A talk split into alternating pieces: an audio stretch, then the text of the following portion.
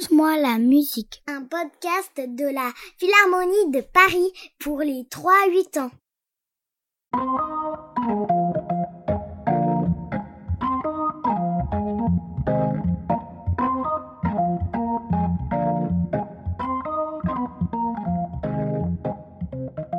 L'histoire que je vais vous raconter est celle d'une grande dame, Rhoda Scott. Rhoda, ça veut dire rose.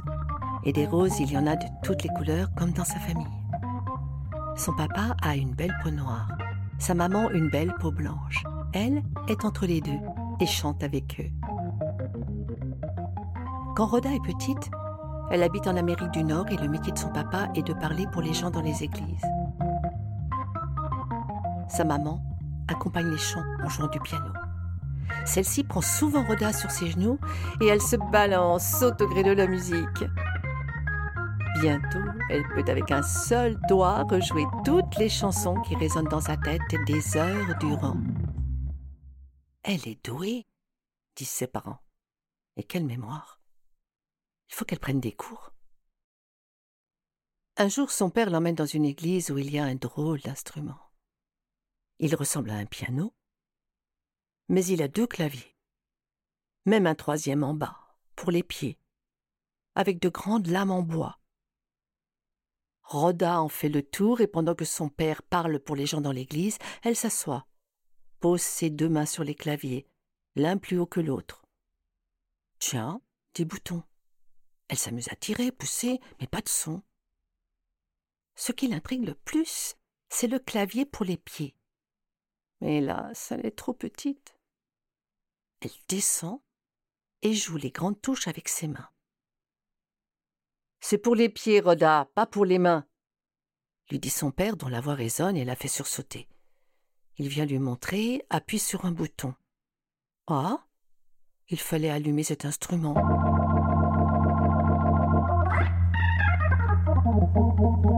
Elle recule d'un bond, se bouche les oreilles la musique envahit toute l'église et elle regarde médusée les chaussures bouger sur le pédalier. Quelque temps après, en pleine nuit, Rhoda se met à chanter très fort, en se remant de tous les côtés. Ses parents se précipitent dans la chambre. Elle a dû faire un cauchemar. Non. Regarde, si elle chante, ce n'est pas un cauchemar.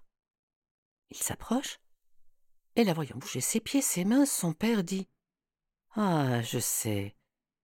Elle joue de l'orgamon. Mais comme elle n'est pas assez grande pour en jouer, elle rêve. C'est quoi l'orgue Tu veux vraiment savoir? C'est un orgue arophonique avec 91 pignons entraînés par un moteur électrique alternatif qui cale sa vitesse de rotation sur la fréquence du courant et tourne dans un champ magnétique émis par un aimant, puis une bobine centrée sur chaque aimant qui capte le champ magnétique conduit par les roues constituées par un matériau magnétique. Ah ben je n'ai rien compris. Hein. Ce n'est pas un instrument, ça. C'est une machine infernale. Pas étonnant que notre fille gigote comme ça dans tous les sens. Son père et sa mère se regardent, stupéfaits, haussant les épaules et se retirent doucement. Le temps passe, mais pas assez vite pour Rhoda. Tous les jours, elle demande à ses frères et sœurs de tirer sur ses jambes. Mais pourquoi veux-tu tellement jouer de cet instrument, Rhoda? Mais il fait une musique qui peut annoncer l'entrée du roi, faire taire tout le monde immédiatement et battre les cœurs. On est tout seul à tout faire, on a tous les pouvoirs. Rhoda travaille son piano en attendant de grandir. Elle s'entraîne souvent, monte sur le tabouret de l'orgue, promène ses doigts sur les deux claviers, mais encore trop petite pour le pédalier. Lorsqu'un jour, elle retire ses chaussures. D'abord, on ne joue pas du piano avec des gants. Elle s'assoit un peu sur le bord du tabouret et avec la pointe des orteils touche les grandes lames en bois. Victoire Une main sur le clavier du haut, l'autre sur celui du bas, les pieds sur le pédalier, chacun son piano. On y va Un son énorme remplit l'église. Saisie par ce qu'elle vient de provoquer, elle reste coincée sur le pédalier, comme prisonnière de la note qui dure, dure. Ses mains s'élancent des noires aux blanches. Elle joue ses airs préférés. Son pied gauche s'amuse à marcher d'une note à l'autre, le pied droit sur la pédale qui fait plus ou moins fort. En jouant, Elle actionne les tirettes comme on mélange les couleurs et les sélectionne comme avec un pinceau. Un orchestre elle toute seule. Elle gigote comme sur les notes de sa mère, à moitié debout, prête à s'envoler comme un papillon. Et la voilà déjà sur toutes les scènes du monde. On l'applaudit.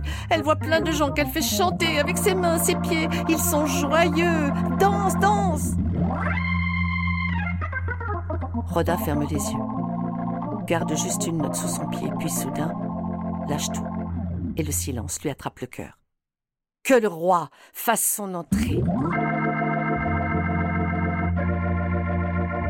Très fort, comme s'il y avait plein de monde, elle se met à parler et chante comme son père, pour que le monde entier entende son cœur. Le loup habitera avec l'agneau, et la panthère se couchera avec le chevreau, le veau, le lionceau, et un petit enfant les conduira. La vache et l'ours habiteront avec leurs petits, le lion comme le bœuf mangera de la paille. Les enfants joueront avec les serpents, plus personne ne se fera de mal. Et petite Rhoda est devenue grande, très grande. Rhoda Scott, la dame aux pieds nus, qui continue aujourd'hui de chanter en riant.